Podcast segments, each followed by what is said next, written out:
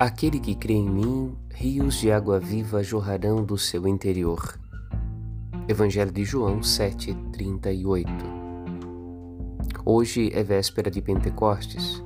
Em muitas comunidades se celebra a vigília da festa do Divino Espírito Santo. Crer em Jesus não significa apenas receber, mas tornar-se. Não apenas ter a sede saciada, mas tornar-se fonte. Esta é uma graça própria da ação do Espírito Santo em nós. No caminho do deserto, Deus fez jorrar de um rochedo água viva para saciar a sede do povo a caminho da terra prometida.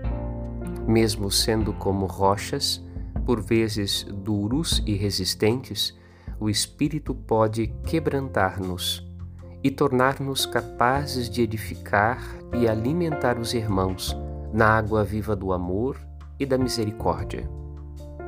Meditemos. Padre Rodolfo.